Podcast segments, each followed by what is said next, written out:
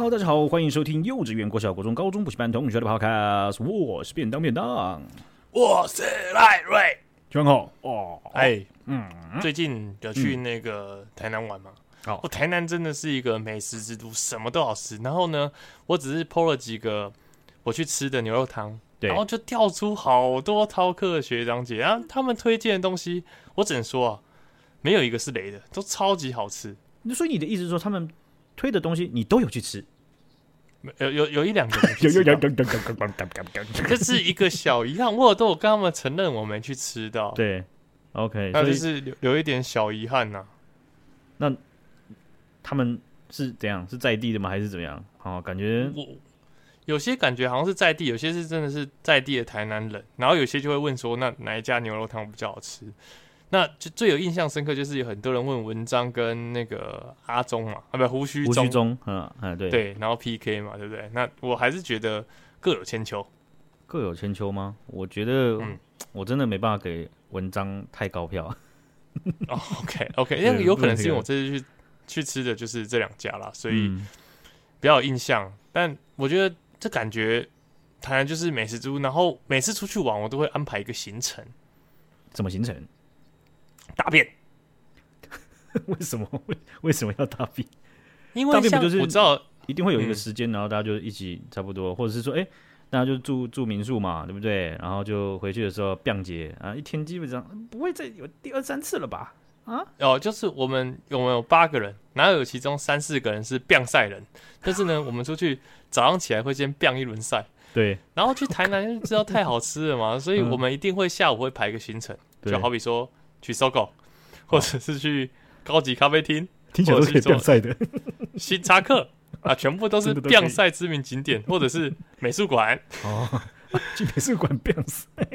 对啊，哎、欸，美术馆变赛很爽哎、欸！我这不是有 po 个线洞吗？就是他们是 TOTO 的马桶，还有纸垫，那这是变赛天堂，然后网路还超级顺。我真的快笑死！你知道，我我前一阵子啊，然后去客户那边，然后我就我就搭高铁。然后高铁的时候，明明一大早，我想说，奇怪，肚子怎么痛？是刚我我那个这这吃的那个那个那个叫什么什么什么水果醋的那个饮料吗？怎么好痛啊？然后刚刚那天啊，我背了一个大包包，大厚背包，然后跟我手提的一个非常大的那种硬的那种怎么讲装呃装很像装钞票黑道装钞票那种硬盒子，你知道吗？对对，我跟你讲，你你像你肚子痛成这样，就就跟我形容的一样，不是拉屎，不是大便。不是棒晒，是变赛，就是你肚子那个屎会往上变出来那种感觉。对，而且我那时候真的很急，你知道吗？然后我想不行了，我就把电脑赶快关起收起来，然后插到我包包里面，然后后背包包起来，插到屁股里面，把屎一插回去。哎，呃，那个时候没有，那个时候基本上他就是已经左线预备，我就我就赶快把电脑关起来，哦，现在我就赶快背 着背起来我的后背包，拿着我的那个大大盒子，直接往那个。那个车厢与车厢之间那个厕所，赶快走。那车厢车厢与之间啊，它是有三个小小的这个厕所间啊，一个是好像是上小便的男生上小便，另外是女生专用啊，另外一个是这个马桶间嘛，对不对？嗯嗯嗯，我就发现三间都有人，每次怎么会紧急的时候遇到这种状况？好，然后我在丢毒的时候，不知道该怎么办的时候呢，大便间的人就走出来了。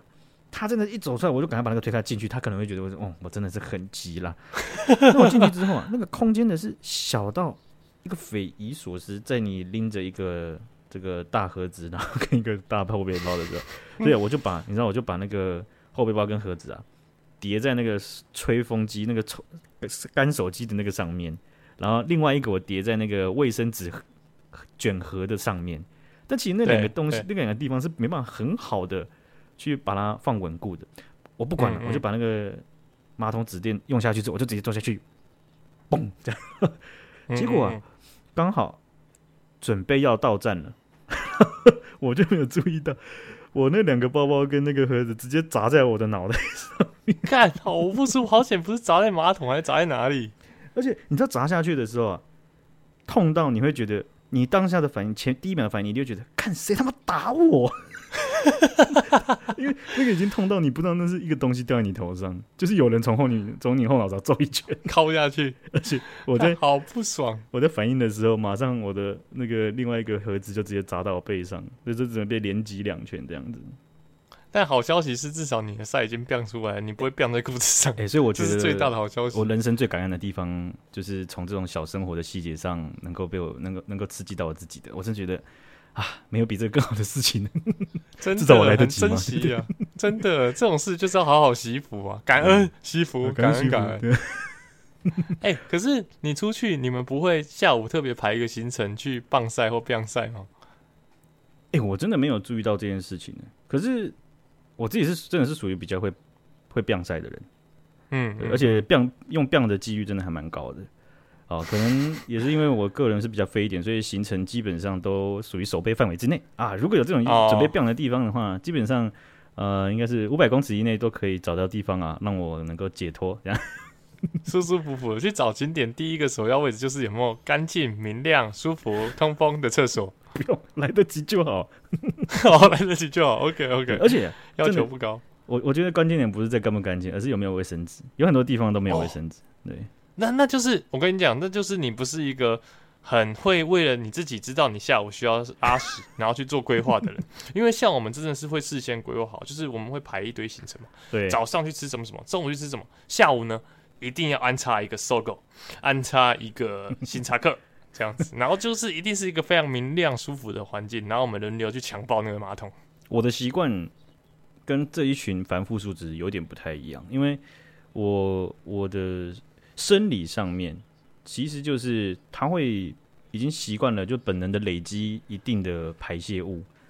对，他不会顺着走，他会哎，前面全部到这个大礼堂前面统一集合，哦哦这个，然后他他 全部都排排排排，所以啊。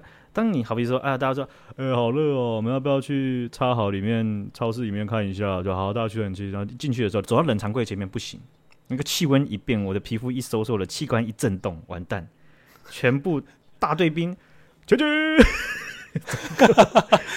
开始躁动，开始躁动，在下面玩书包扣什么，上面的执行官已经管不住他们了。嗯，所以那个时候就会想要，所以我我没办法控制真精准的时间点，就是没办法，就是说啊，你排一个时间，然后我真的能够在那个时间，然后把把把我的欲望展现出来的。你真的很难搞哎、欸，怎么了吗？哈，还行吧，是吧？还行还行。呃，那最近呢，我们来看一下，中国在去年的时候，记不记得有单方面宣布啊，说我们的这个从这个台湾的凤梨呢，检出了害虫啊，对这件事情，我想大家是历历在目了哈。他们当时提出的证据啊啊，也可以说根本称不上证据的，就是国台办的发言人，在他们的记者会上面拿出了一张列印成 A 四纸的害虫照片，哈，来跟大家讲，这就是证据，这样记得吧？记得记得，超好笑啊！那这个也没有什么其他更明显的证据了哈。那当时啊啊，被这种单方面抵制哦，这个恶性禁止进口的，包含了释迦、莲雾，还有刚刚讲到这个凤梨啦。那中国呢，在六月十号，今年的六月十号。啊，中国的海关呢、以验出了禁药成分为理由，宣布了暂停进口台湾的石斑鱼呀、啊。哎、欸，我不知道为什么，我不知道是不是因为中国是我们既熟悉又陌生的朋友。我觉得他已经最近好久没出现。我今天听到中国新闻，即便他进口禁止进口我们石斑鱼，我居然有一种莫名的兴奋感啊！就是啊啊啊！你最近过得好吗？这样吗？你最近过了吗？中国，中国你好。啊，那真的是可以讲的是说啊，最近呢啊，中国啊淹大水啊，然后不同的疫情呢都在，应该说疫情呢在不同的地区啊进行肆虐啊，上海也没有想象各位想象中的啊解封了。你知道现在啊看一下那些影片和照片呐、啊，然后再听一下台湾的身边的朋友们都说，哎，上海最近不是解封了吗？嗯，上海不是最近解封吗？哎，上海解封了吧？这样 我对呃全部呃不是这样子的，我很不想当中国的发言人，但是。看来他们这一波呃，这个某种程度上或是假解封啊、假全解封的这种操作啊、呃，大家都是被 骗到一波了吧？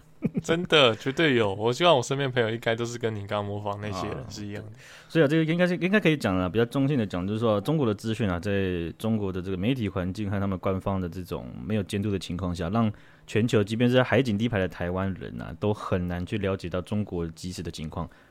哎，即便你今天更新了他们的最新的情况，过两个礼拜你这些资讯都是旧的了啊，完全就没有用了，对不对？啊，所以啊，还是要每天啊，每一天每每个礼拜呢啊，听我们两次，我们这个对不对？嘴角不利次啊之类的，这样才是合理。没错，没错，没错，没错。啊，那他们这一次啊，单方面的、片面的这种用一些这个没有提出证据的理由呢啊，暂停进口台湾石斑鱼。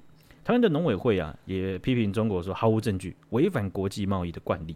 啊，那这一批啊，数千吨的石斑鱼啊，非常庞大的量，来自于屏，主要是来自于屏东县跟高雄市。啊，突然呢，无处可去了，怎么办？这些石斑鱼宽宽的登梯处吗？啊，能能吗？对不对？呃，继续养下去不用成本吗？对不对？好，所以这样片面突然这种终止，其实啊，从一线或是到整个产业链，或是未来台湾的这个产业，其实冲击极度的大。好，而且这呃，这种养殖业通常啊，好比说鳗鱼，鳗鱼通常它是。假设它到一个地点大小，就一定要出给别人，因为那个是是最适中、价格最好的。对。但是如果你突然不要的话，然后那鳗鱼长大的话，嗯、对，长大变老了，他们这个价钱就会往下跌。所以我相信，我觉得可能石斑鱼会有这样的状况。对，石斑鱼，我想我我我能够理解你讲的东西，而且、嗯、呃，就你刚刚讲的鳗鱼啊。我自己曾经在工作上有做过一个案件，那这个案件非常特别，因为我呃，这个我们的学长姐应该也知道，如果做跟 AI 在在啊检测上面有关的东西，对啊，那那个时候我们有做过一个案件，就是呃跟合作伙伴然后一起呃找到了一个客户，那个客户啊，他们其实就是在买卖鳗鱼苗的。那鳗鱼苗我们知道很小嘛，oh. 对不对？你在买卖那个大小是超级小，而且你买卖也不可能就是说像去这种水族馆啊，就啊，啊这个荧光鱼啊，这个孔雀鱼很漂亮，买个两只吧，不可能嘛，对不对？一定都是几千只、几万只甚至十几万只在买的。哦，数量真的都介在这种情况下，尤其是国际上的买卖一定更大哦。那这种情况，他们其实不是养苗的人直接卖出去，他们中间可能会有不同的。呃，可能我们可以俗称叫盘商，或者是中间的贸易商，他们去做这一段的买卖。这个我可能要说一下，可能不一定是养苗养苗，因为就我所知，好像鳗鱼苗很大部分、绝大部分都是海外野捕捞来野生的，然后他们只是在他们自己地方先顾一下这样子。对，这个这个这个来源也是有的。然后，那我要讲的就是说，他们在买卖的这个过程中，国内买卖的时候啊，这个数量上。他们一直没有办法去很精准的抓到说，哦，我今天有十万个慢苗，啊，十万只慢苗，因为你看重量啊，它可能会因为很多因素在你在你量测的时候会不一样重，对不对？对。好比说，哦，我们先装哦这个一一大桶水，然后把十万个鳗苗加进去，你不就知道鳗苗多重吗？对不对？那误差值不就可以算出来吗？啊，这样是可以的哈。但是当时啊，那个应用它做的方法是说，直接去看，看。把把那个你可以看到曼苗的这个区域啊，划分了好多个区域，然后不断的去判别，以 AI 的神经网络模型去检视它，看它是落在哪一个数量当中。好酷！我这应用超帅的。那这个东西其实，在实测底下，它的准确范围啊，重复的准确这个这个这个精准度，其实呃，至少是比他们过往的方法都还要好太多了。我靠、啊！但是后来呀、啊，这个东西被终止了啊，就是因为有一些人他不想要真的把它算的那么精准，而且是用那个非常呃威胁的手段啊，所以这从那一次的经验就看到说，其实像这样子的呃产业哦、啊，甚至你可以看到像石斑鱼，我当这个新闻报道是说数千吨的石斑鱼的时候，你要知道，这背后代表的我们的产业链它的产值和。呃，各个各个，你说盘商或是养殖啊、呃，或是运输等等的这些的产业，这些公司的利益，它其实很庞大的。嗯，啊、呃，大家为了利益，这个是没有问题的。啊、呃，但是手段上是是另外一回事。没错。但是、啊、我们看回来这个数千吨的这个石斑鱼啊，直接中国这样子把你就说，哎，你不能进来了。哦、呃，其实可以说这一批整个影响到各个公司非常非常非常大量，而且也让我们瞬间好，那下一批呢？先不讲这一批，下一批我们该去往去哪往哪里去，对不对？对啊。所以啊，这样子的做法啊，啊这个日本的养鱼啊，他们的渔业养殖业者听到了，哇，有这个又是日本好朋友，对他们有这个养殖业者就站出来是吧？啊，你像这个甘道夫啊，骑着白马从山丘上带着援军冲、呃、下来的啊，那他们这个发起这次声援的这个主要，而且也是日本最大的渔业养殖业者啊，是一个叫做林渔场呃林养渔场的这个公司啊。然后他们的董事长是林胜平哦，是一位日本人。Okay. 那他是一个著名的青台派的人士啊。这位林先生他曾经有个痛苦的经验，就是东日本大地震之后啊，由于谣言四起啊，就说哎呀这个鱼啊，这个可能是有问题的，导致他整个系统下大部分的鱼只啊卖根本卖不出去。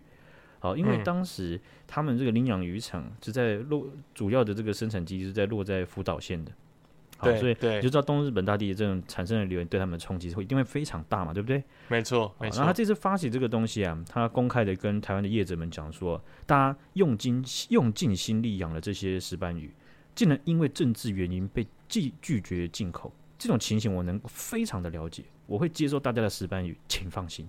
啊！哇塞，这这这个甘道夫，这这怎么弄嘛？对不对？林道夫这太厉害了吧！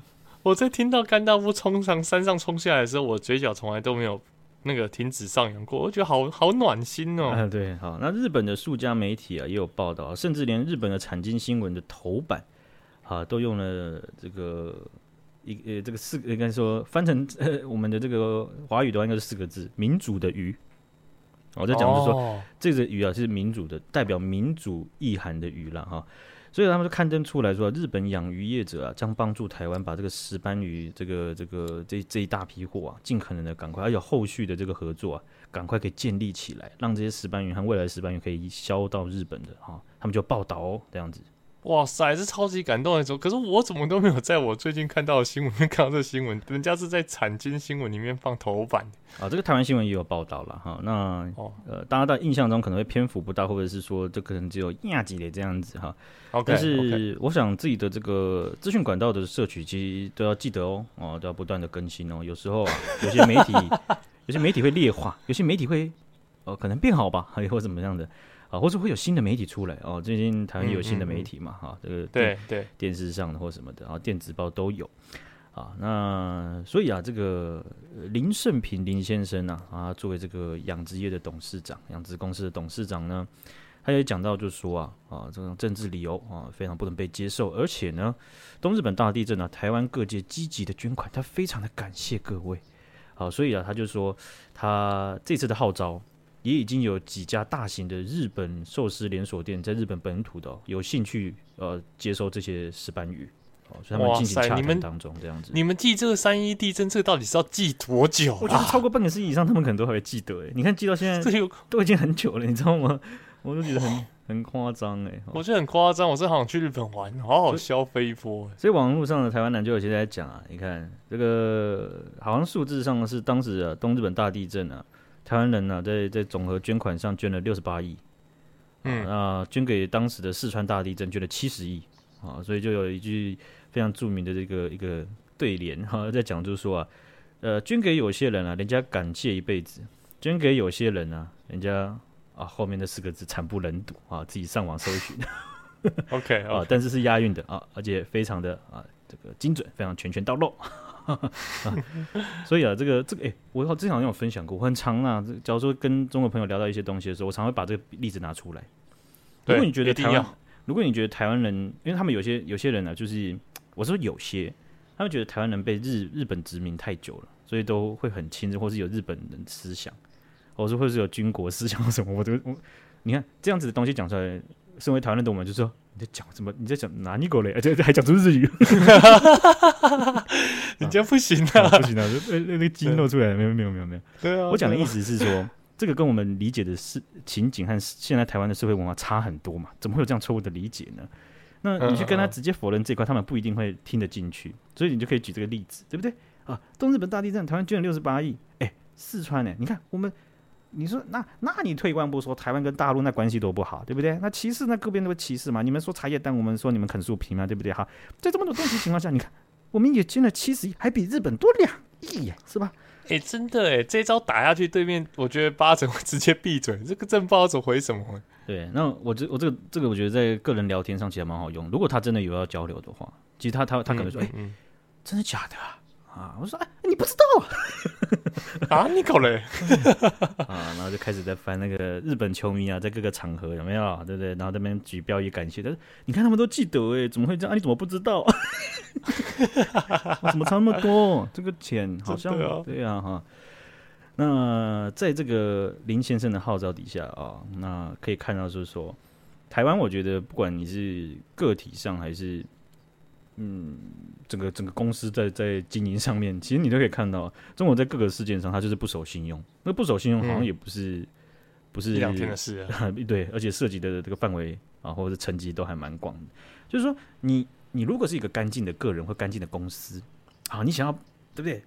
顶天立地的摸着良心的赚钱啊，那你的公司在茁壮的过程中啊，共产党一定会找上你，对不对？你越来越大，越来越大，他是不是想要？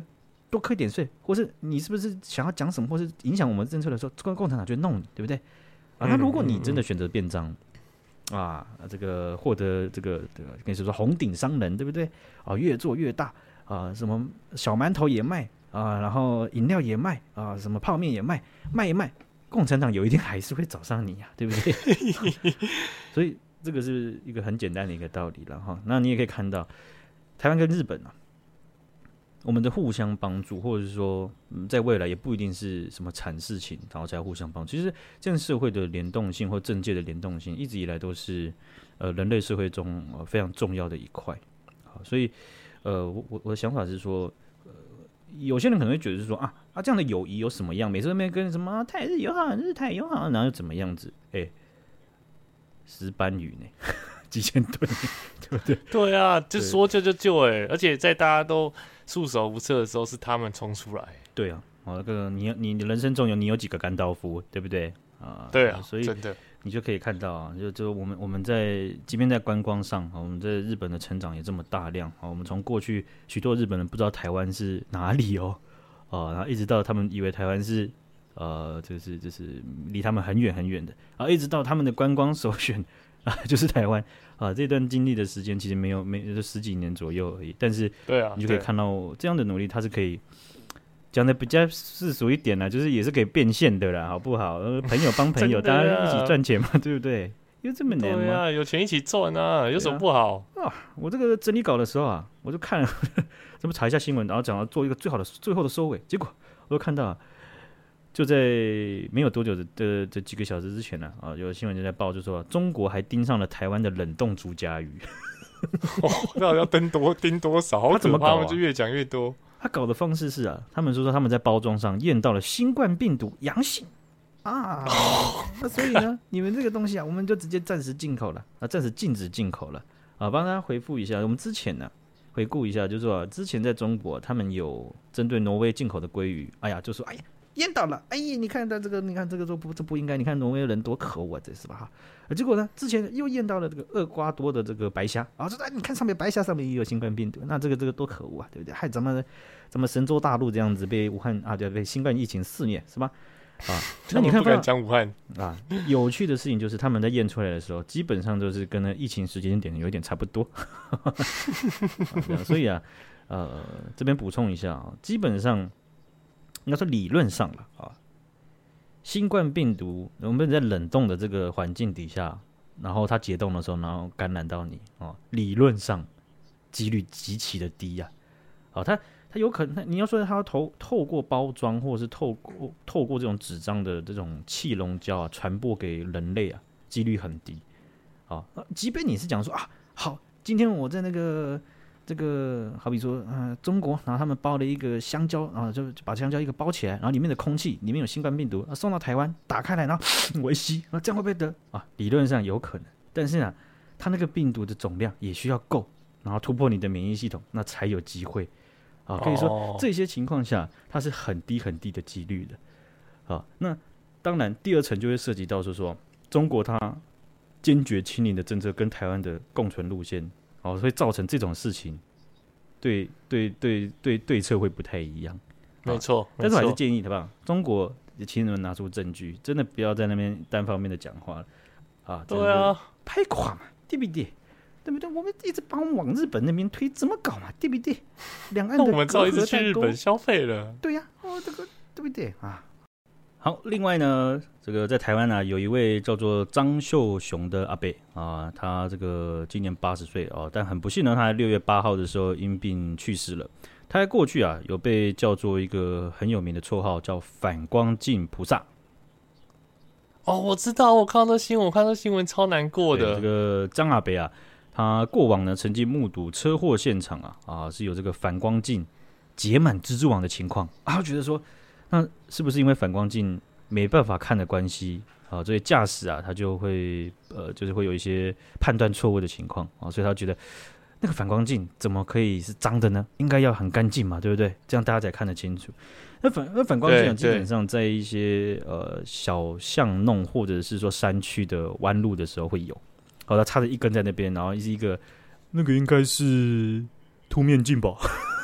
以以前都在在分这个东西，到底是凸面镜、凹面镜还是什么反光原理这样子？凸面镜吧，我也不知道。如果错错了，呃，物理老师对不起啦，对不对？我们都已经离那么久了，OK 吧？还好。对啊，管它什么镜，眼镜吧。所以这种反光镜啊，哈，这个如果太脏的话，变得车祸主因呐。啊，所以数年来啊，张阿贝啊，天天都带着抹布和折叠的铝梯啊，出门去把那些反光镜擦的给它晶亮啊。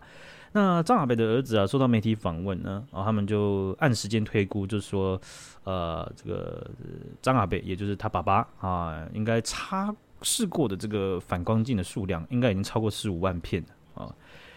天哪，好棒！那我我我我其实觉得这有一个问题存在，就是说，我们的反光镜维护上面是不是会有？能力不够或资源不够的情况，对吧？所以才会需要自工出来，这样像这么棒的人出来自愿帮。我想他插的十五万片不会只有他刚刚我我们刚刚提及的那片有蜘蛛网吧？哦，其他十四十四十多万片都是干净的，不太可能。哦，所以这个是一个方向。另外一个呢，我不知道你有没有发现，我是确定已经发现，而且我也上网 Google 过，很多人都发现这个问题，就是反光镜总是会凹陷。对，你有发现这件事情吗？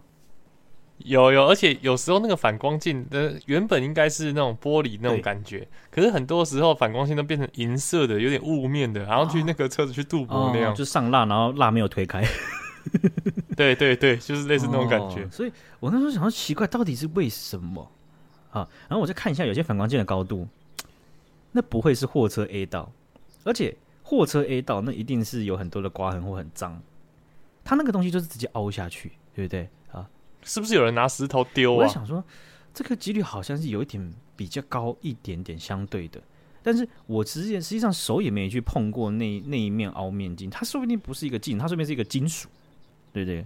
你刚才不然讲成凹面镜了，小心点。国中老师在你背后很火。那个光学 光学魔人要不要出来了？对不起，对不起，对不起，凸面镜，对不起。哦。也许是凸面镜，对不起，对不起，对不起。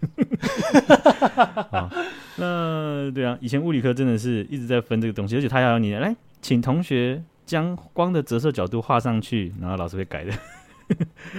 对，然后下面还通常那个水里面都会有一只鱼。然后、啊、我就我就看了一下，到底是怎样啊？这到底为什么会有这样的事情？然后我就上网查，然后有一个人他就特别写了一篇文章，我想，哎，看。跟我心里萌生坏坏的念头是一样的耶啊！当然有些人在讲什么货车后照镜去撞歪，哎，不是，有些有些反光镜它这么高，太高了，很高，或者是把它改成那种、啊、那种哈雷骑士风，然后把那个手把架那么高，是不是？看那个那反光镜，它的后照镜根本看不到啊！你架那么高怎么看？嗯，然后有人讲了一个方法，就讲了一个东西，就是说，那些反光镜在什么什么呃政府标准采购法底下是很贵的。呃，那第二件事情就是说，他有些在在绝大部分行政区是村里区长去去去管理，然后去报销这个东西的。啊，哦哟，你讲这两件事，我就感觉有点坏 坏的哦。你你你你 bad。对，那基本上呢，这个东西啊啊，我查了一下，好像也没有类似的事情有爆出来这样这样过，所以这个东西可以说。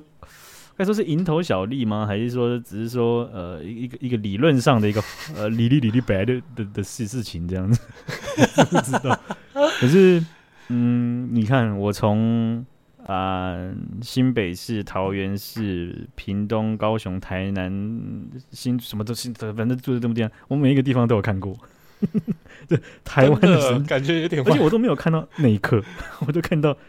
他凹下去的那个。哎、而且啊，你知道我是很会有有一些它的设置反光镜的这个地点是非常正确的，因为我本能的就想看，哎、嗯嗯嗯，一看，哎，真的有反光镜，那太好了。看着看着，有一天它就凹下去，是被我看凹的吗？到底哦，你眼睛你有超能力啊！哎呀，真的是，下次只能瞟瞄瞄个一眼，你不能看太久，看太久它就凹下去。真的哎，你下次要像那个 X Man 里面那个电光人，你眼睛要戴那种特殊的眼镜，不然你一直把反光镜看，然后很不方便。你下次先检查你汽车的后照镜有没有凹。对，汽车的后照镜不会凹，但反光镜会凹。对啊。对啊，很奇怪，你可能是凸面凸面镜那个吸收你的眼睛的力量特别强吧？这个之前呢啊，我们在讨论这个东西的时候啊，其实我也没想到太多啊。但是如果有知道内内情的，或是自己有什么神奇推测的学长姐啊，都可以跟我们分享一下啊。最近啊，大家在这个 IG 上的讯息啊，我们真的是打得火热，好不好？我们两个有时候还应付不过来学长姐的这个密集攻势啊，那。也不要觉得心存侥幸，好像跟我们聊天就很像在听一集专属于自己的嘴角福利社啊。我们也没有这么的有心想要面对你们啊，不是 啊，就是大家聊聊嘛，对不对啊？这个对啊，我们超级欢迎你们来找我们。只要便当没回的，你只要 Q 到便当，因为我通常都会看了便当没回的，我就会截图给他说：“ 哎、欸，上班了？怎么上班？没有，不是这样子的，交流交流，你那个东西的小技巧。”啊，需要召唤这个凤凰，又要召唤露吉亚的话，你们就要把事情讲的好像露吉亚也要回答一样，他就会出来了。不知道，不知道你们两个怎么看？以后大家都这样问了，我们就会出来了。真的，最近呢，这个媒体 BBC 啊，他们报道一件事情啊，他们花了两年的时间去调查啊，有一名中国人叫做卢克啊，这个卢广仲的卢啊，洛克人的克，卢克。他就在这个马拉威这个国家啊，他就利用啊非洲的儿童来录制各种克制化的影片来赚钱。这个东西我们看到很多嘛，对不对？呃，就是嗯嗯，来了生日，来了生日，啊，我最开心，我最开心，嘟嘟嘟嘟嘟嘟嘟嘟嘟，然后就跳舞嘛，对不对？看我完全不知道你在唱什小、哎，我帮你在模仿什么、哎，啊，这个真的、啊，我我我也觉得没差了，反正徐阳姐一定都知道，我很高的信心。好好，大家知大家知道就好，大家知道就好，没事没事。这个中国人卢克啊，他靠这样子的方法赚钱，一天最高可以赚进台币三四万。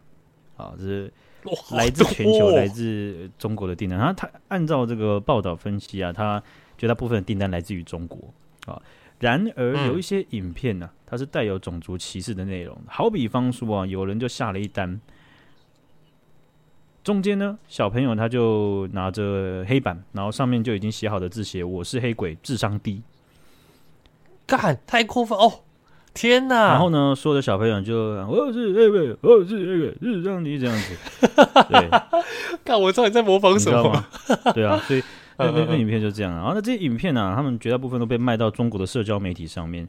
有一个中国的微博粉丝专业呢，叫做“黑人笑话社”，他们就分享了这些影片呢，啊，这些影片还被大量的分享啊，并且这个报道的内容啊，BBC 的报道内容有讲到，就说不合作拍摄的小孩，或是在那边不配合的，或哭闹的，还会被棍子打，而且被关起来。好，那有有小孩的妈妈有有有出来讲，就被记者。访问的时候讲到，就是说，呃，有时候卢克还会追到家里来，到家里来抓小孩。天哪！啊，那 BBC 的报道当中啊，哦、呃，你可以看到，就是说，呈现出这个中国网友他们看到这样子的影片的反应是什么？那基本上呢，这中国网友呈现可以说是各自相当比例的两极反应。也就是说，嗯，单纯然后笑，然后觉得很赞的人很有一部分人，然后另外有人觉得很不恰当，也有一部分人。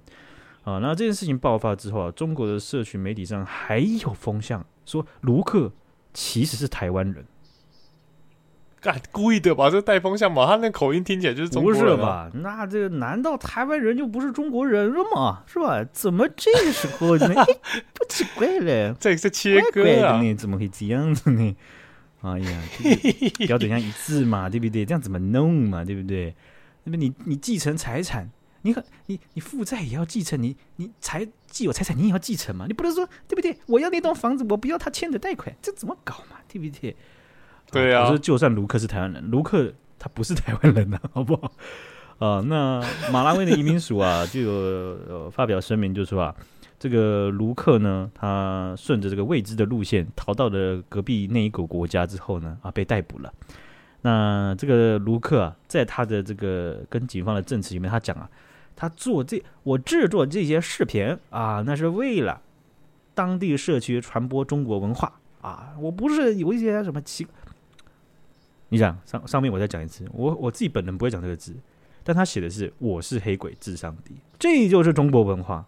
我请问一下，对啊，这很夸张哎，这是种族歧视啊！那中国他们驻点在马拉维的大使馆，也就是中国的大使馆，他们就发表声明说：“哎，对于这个报道，呃，我方单位非常关切，中国强烈谴责任何形式、任何人或发生在任何地方的种族主义啊。”我我我我我是看不懂，所以我就继续看了。他说，中国一直在打击这一些非法的网络行为，未来呢将继续打击这一种歧视的短片啊！中国政府对种族主义零容忍啊！这样，哎哎，不是，嗯嗯，销售最多的不就是贵贵国贵国家吗？最大订单来源不就是贵圈吗？啊，怎么这？对啊，好奇怪哦！啊，零容忍可以变成最大订单，那可以说是你你这个是严厉的打击，那是不够严厉，而且你可能要定一下打击，怎么会打到你们变成最大的这个消费市场呢？怎么 样？对啊，另外一块，我想要请他们解释一下，他们定义的种族主义是什么意思？对不对？嗯，对啊，没听过。就在那边讲那些模糊的字眼，说什么？哎呀，中国强烈谴责任何形式的怎么任何地方的种族主义。呃，种族主义是说我可以宣称我是新疆人，还是我不能宣称我是新疆？你先讲一下，对不对？啊、那那他们超用这种模糊的字眼来包装一件很对他们不利的事情。啊，啊，这件事情他要怎么解？以种族主义这个字词去解释？好，请问发生在这样子的影片当中的事情？跟种族主义具象化，它是长怎么样？是哪一段嘛？你告诉我一下嘛，对，不对？对啊，就很很模糊，真的很模糊，我完全听不懂。他过境的时候被抓了怎么办？你跟我讲嘛，我我不是要弄你嘛，我是我是怕嘛，对不对？你不要这样嘛，我这样怎么弄嘛？啊，对不对？那个马拉维亚从二零零八年啊就跟中国中华民国断交了嘛，后面后面就跟中国就比较好。那中国真的也花了非常庞大的钱啊，在。借给他们，不是不是送给他们，是借给他们，不是不是给他们。基本上这个这跟你一一带一路的相同手法是很相近的。呃，当然跟中华民国原本有邦交的国家也都会被呃特殊处理嘛。然后这个处理其实你可以看到，在这个事件发生之前和这件因为这件事情而上街抗议的这个马拉维人啊，其实不在少数。哦，所以对他们其实对中国的忍耐的的程度是越来。可以说是应该说厌恶程度是越来越高了哦。